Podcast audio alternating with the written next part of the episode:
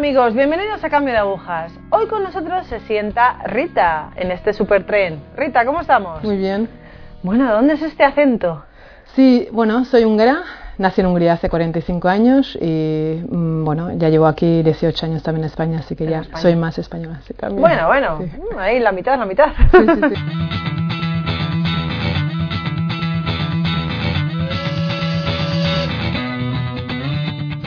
Bueno, cuéntanos un poco de tu infancia. ¿Naciste en una familia católica o cómo ha ido introduciéndose Dios en tu vida? Claro.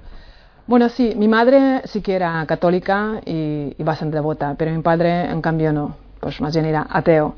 Y eso sí, chocaba bastante en nuestra casa. Y eh, pues ella, claro, claro, desde pequeñito, tengo un hermano también, un hermano mayor que desde pequeñito pues nos enseñaba creer en Dios, creer en la Virgen María y amar a Dios eh, sobre todo. Y nos llevaba cada, cada domingo a la misa con frecuencia me acuerdo que desde pequeñitos, eh, bueno, desde los ocho años nos confesamos y, y también, claro, pues eh, hablamos en casa también eh, sobre la existencia de Dios, pero claro, como está mi padre también, pues eso chocaba bastante porque Ya.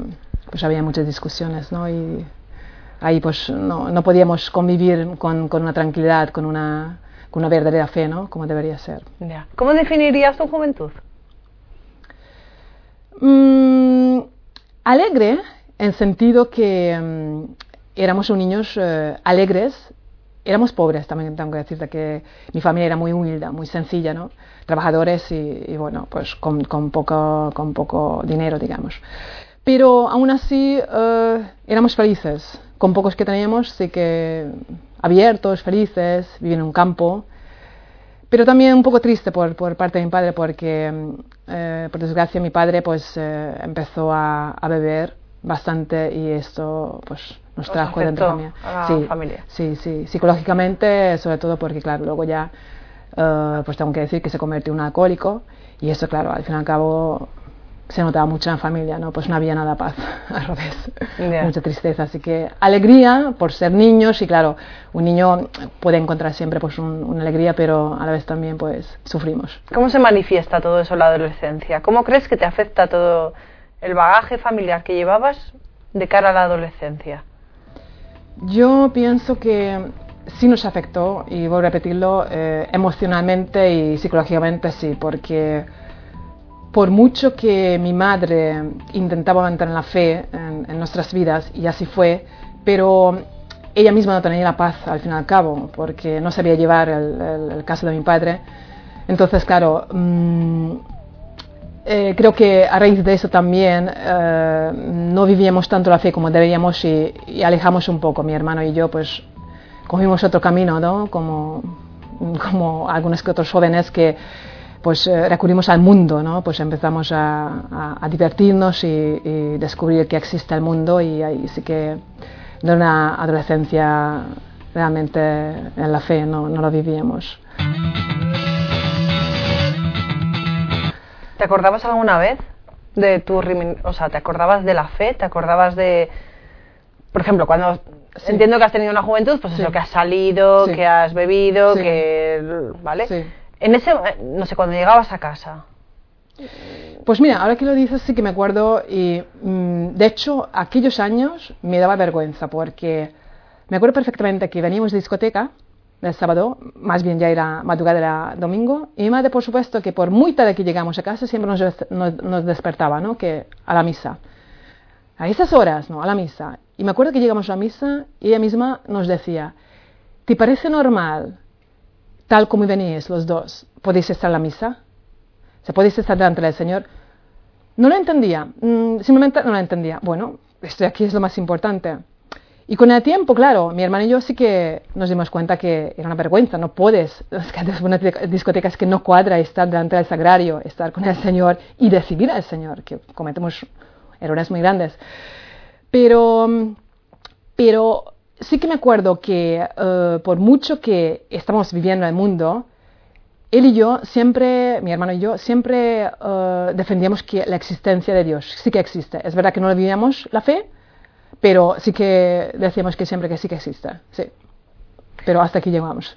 o sea, por ejemplo, cuando salíais por ahí tampoco se lo manifestabais No, a vuestros no, no. ¿Tomasteis la confirmación? Sí, todo, sí. En, ese, en, en la juventud. Sí, sí, sí, sí. Y, por ejemplo, en la parroquia no se ofrecía algún tipo de grupo en el que os pudieseis meter. No me acuerdo, no me acuerdo porque como era un pueblo muy pequeño, simplemente me acuerdo del sacerdote y, y si habían unos grupos tienen que ser gente mayor. No me acuerdo de ningún eh, amigos nuestros, concretamente pasamos pues, los domingos en la misa, no me acuerdo ninguno que, mm, que iba a una, pues, un catequesis o una comunidad, no me acuerdo nada de eso. Y mi madre la verdad que, la verdad que tampoco nos, nos, nos buscaba pues, un recurso ¿no? para que alejamos más del mundo. No, no me acuerdo.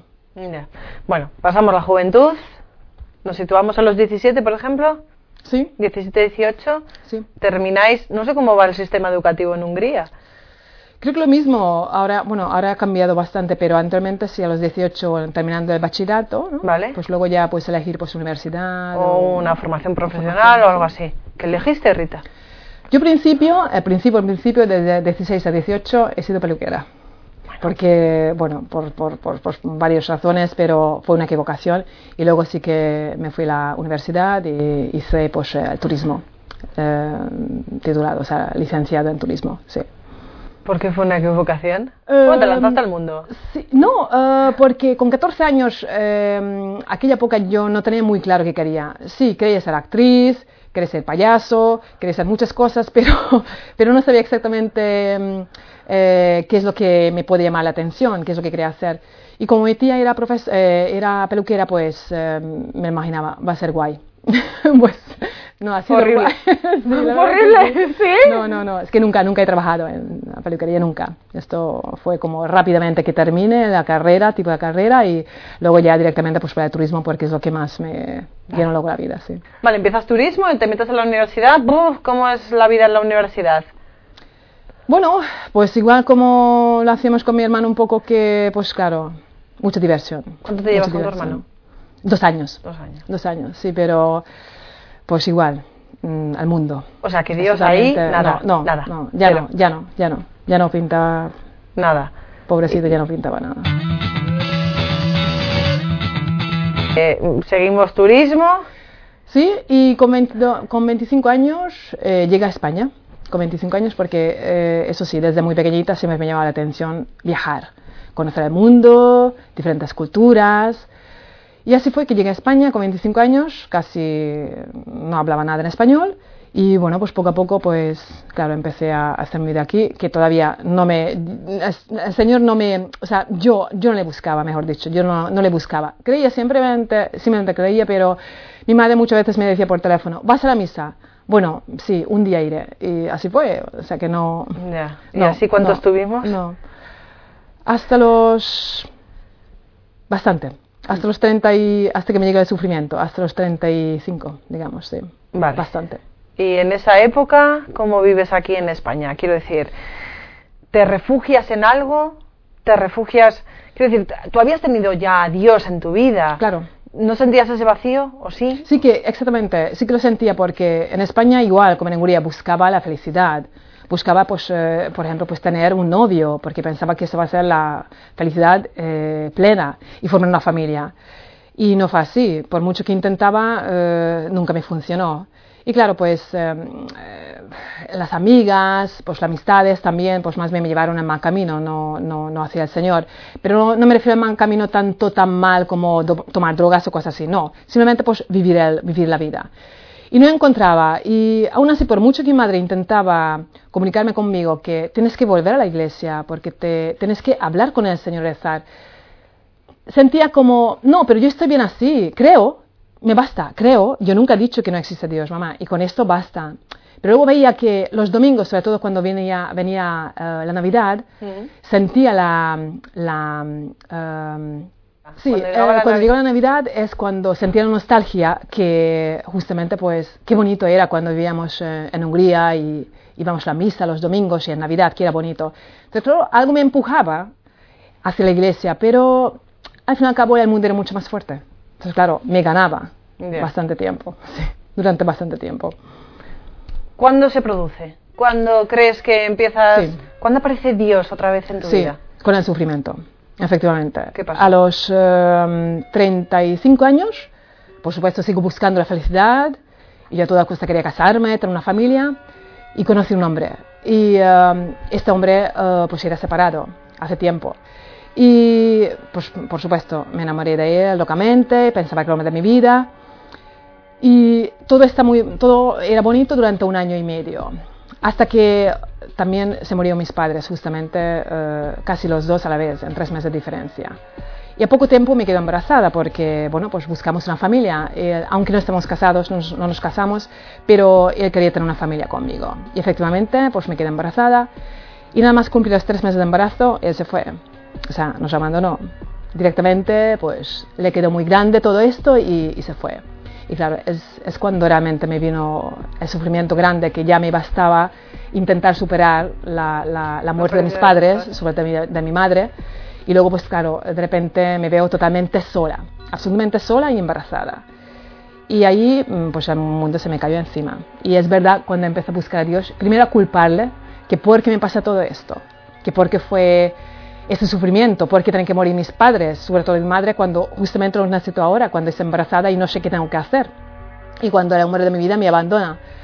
Pues claro, uh, además yo estaba viviendo en Mallorca y no conocía a nadie, menos a él. Pero claro, él se fue y yo estaba sola en un casa de campo donde solo había árboles y um, dos perros eh, y naturaleza y nada más. Así que totalmente una soledad completa. Y me acuerdo que me levantaba por las mañanas y me preguntaba, ¿qué busco aquí? Eh, ¿Qué sentido tiene mi vida? ¿Qué hago yo aquí? Y encima, pues embarazada, ¿no? Pues no, no, no la entendía, no la entendía el Señor. Y curiosamente, como nada, nada es por casualidad, el Señor poco a poco, en este instante de mi vida, poco a poco, me mandó gente a mi alrededor que eran pues, gente de fe, gente cristiana. Y así fue que, que poco a poco empecé a conocer a la gente, buenas amistades, y me empezaron pues a ayudar a eh, creer más en el Señor y superar el dolor, superar y, ir para adelante, o sea, eh, realmente seguir el camino. Y me acuerdo cuando llego al hablar de parto, yo tenía que ir sola, estaba totalmente sola. Pero en ese instante ya, ya tenía la semilla, lo que los amigos también, eh, y más de mi madre que me, que me ayudaron. Y cuando llego a la hora del parto, pues sentía que no estoy sola. Es que realmente no estoy sola, está conmigo Jesús y María. Aunque sí que estaba físicamente sola, pero, pero me daba mucho, muchísima fuerza para, pues seguir y, sentía que no, no, no estoy sola, no estoy sola. Y claro, luego los uh, momentos después, claro que eran muy duros, porque estar con un niño recién nacido y seguir estando sola, pues claro que me costó mucho. Pero había un momento que tengo que dar gracias a dos personas que han hecho muchísimo bien en mi vida, que vino a través del Señor. Es el padrino de mi, hijo, que es uno de mis mejores amigos, y la madrina, que también pues ambos eran eh, gente de, de, mucha fe y es verdad, cada día estaban a, a, a mi lado y, y, me ayudaban pues eh, poco a poco para hacia adelante y así fue mi conversión y, y me di cuenta que, que, sí que el Señor nunca, nunca, nunca me abandonó. ¿En qué cambia tu vida, Rita? Cambios que se manifiestan, o sea, para que los que nos están viendo entendan un poco mejor, o sea, tú estabas embarazada de tres meses, ahí ves el abismo. Sí ¿Cómo se manifiesta, por ejemplo, hasta llegar a los nueve meses de gestación, el cambio? ¿O cómo te ves tú más acompañada? ¿En qué se manifiesta Dios en ese momento para sentirte tú más acompañada? Y luego posteriormente. Pues, eh, como te dije anteriormente, en los, en los amigos que, cada momento me acompañaron y, y hablaron mucho de Él, porque yo lo tenía muy olvidado. Y claro, yo tenía muchas preguntas, que por qué es el sufrimiento, por qué, qué, es lo que pasó, por qué me permite Dios que me pasa esto, cuando realmente pensaba que yo he sido una buena persona, yo he ido bien, pero claro, era muy poco realmente lo que yo sabía.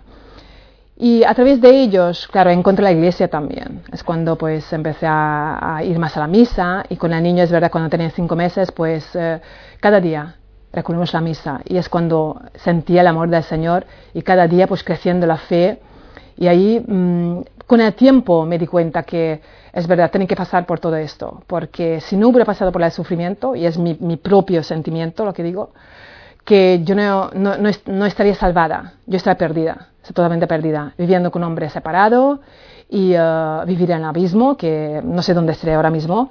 Me vino muy bien este sufrimiento porque necesitaba para mi salvación y para volver al camino donde en principio estaba cuando mi madre vivía. Y claro, es, para mí fue, digamos que yo vi el amor del Señor, vi el amor que me hizo un cuadro de mi vida y tengo que añadir una cosa que durante, claro, en este cuadro también lo que me ayudó es, es perdonar a una persona que me abandonó, porque claro, principalmente lo que tenía odio, tenía uh, mucho resentimiento, con mucho tiempo, porque tardé bastante tiempo para perdonarle, pero el Señor me dio esta gracia para perdonarle por completo. Claro, tardé unos cuatro años, si me acuerdo, pero para mí fue una bendición que es realmente cuando sentía que soy libre. Es cuando sentía que eso es la libertad, que se llama libertad. No tenía ni resentimiento ya, ni odio, sino simplemente amor. Y ahí veía el cuadro que te hablaba, que el Señor me hacía el cuadro de mi vida y poco a poco es como un puzzle que iba poniendo los trocitos y veía mi vida que, es perfecta. O sea, es, es, veía que tenía que pasar por todo esto para, para, acercarme más a Él y aprender a amar, aprender a perdonar, que es un camino muy largo. Me acuerdo que había un momento que decía el Señor, yo quiero perdonar ya. ¿Yo por qué no puedo perdonar de un día a otro? Y claro, estos cuatro años que todos queremos perdonar ya, me sirvió para muchísimo, muchísimo bien, porque claro, el tiempo que yo he aprendido a perdonar fue el tiempo que he aprendido a amar poco a poco. Claro, durante estos tiempos me pasó muchas cosas, la conversión, ir creciendo la fe en el amor. Y para mí fue una, un regalo muy grande, porque pensaba que jamás que podría perdonar. Llegué un momento que decía, Señor, yo hasta aquí puedo llegar, pero más ya no puedo perdonar, es que no puedo más. Quiero, pero no puedo. Y eso fue cuando realicé este milagro que realmente fue una bendición muy grande. Y veo mi, mi, mi, vida en un cuadro que está todo perfecto, como tiene que pasar. Y estoy contenta. Estando sola, sigo estando sola, soy feliz, totalmente feliz. Nunca, jamás he sido tan feliz como ahora. Fue una bendición. ¿Y tu hijo? También, pues, eh, otra bendición que la verdad es que, que he tenido y um, desde los cinco meses eh, lo llevaba cada día a la iglesia y inculcaba a ella todo lo que podía. Encima de todo, el amor, que nunca ahora. Fue una bendición. ¿Y tu hijo? También, pues, eh, otra bendición que la verdad es que, he tenido. Y um, desde los cinco meses eh, lo llevaba cada día a la iglesia y inculcaba a ella todo lo que podía encima de todo, el amor. Que nunca aprenda a, a odiar hacia su padre, por ejemplo, por, por, mucho lo que ha hecho y por mucho que no conoce, porque su padre no conoce a él. Da igual, que nunca, nunca lo odia, sino que es verdad que, que ame a su padre, a pesar de lo que ha pasado. Y claro que él pregunta que, mamá, ¿por qué no viene mi padre? ¿Por qué no me conoce?